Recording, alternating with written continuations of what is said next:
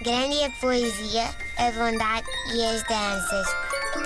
Mas o pior do mundo são as crianças. Para quem só agora se juntou a nós, eh, devia ter vergonha. Não, não era isto. O que eu queria dizer é que, para quem não devia, sabe, não é? também Claro.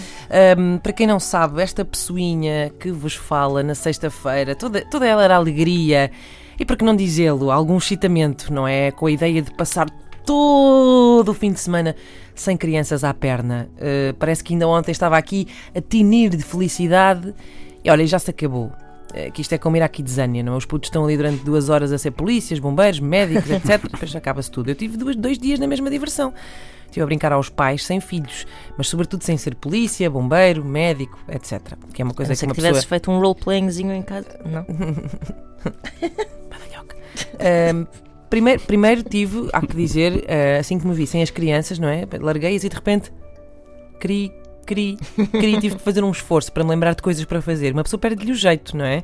Ahm, porque está- estamos em cativeiro muito tempo ah, e depois tanto tempo de liberdade pode ser uma coisa muito paralisante, ah, por, por contrassenso que isto, que isto pareça. Mas olhem, foi uma coisa muito Gustavo Santos, muito recordar coisas de que eu já não me lembrava. Por exemplo, eu já não me lembrava que quando deixas uma coisa em cima de um móvel, ela continua lá passado meia hora. É espetacular, é mágico. Olha, já não me lembrava também que um jornal é mesmo para ler e não apenas para forrar caixotes do lixo. Tipo, Eu li palavras que estavam escritas naquelas folhas e que esses mesmos caixotes do lixo podem cheirar só mesmo a lixo, aquele cheiro bom, cheiro a lixo, e não largar aquele o de cocó pela cozinha cada vez que abres a tampa. Também me recordei de co- que acordar naturalmente é possível. Assim, acordar só, não é? Já estás a dormir e de repente abres os olhos, tipo bela adormecida, e acordaste. Sem ser raptado do sono à bruta, por, por, por choro lancinante. Eh, o que, choro lancinante que deixa claramente as suas sequelas, porque por três ou quatro vezes ouvi os meus filhos a chorar, eh, o que era tecnicamente impossível. Portanto, também, também percebi que estou louca. Eh, dediquei também uma boa parte do fim de semana a trabalhar e agora vocês estão a pensar, então é louca. Então passa o fim de, o fim de semana todo por conta dela e põe-se a trabalhar. Vocês não estão a perceber. Eu consegui trabalhar por quatro horas seguidas sem que ninguém me interrompesse, a não ser o meu próprio déficit de atenção. Eh, Foi espetacular. Foi- eu podia estar a trabalhar à vontadinha.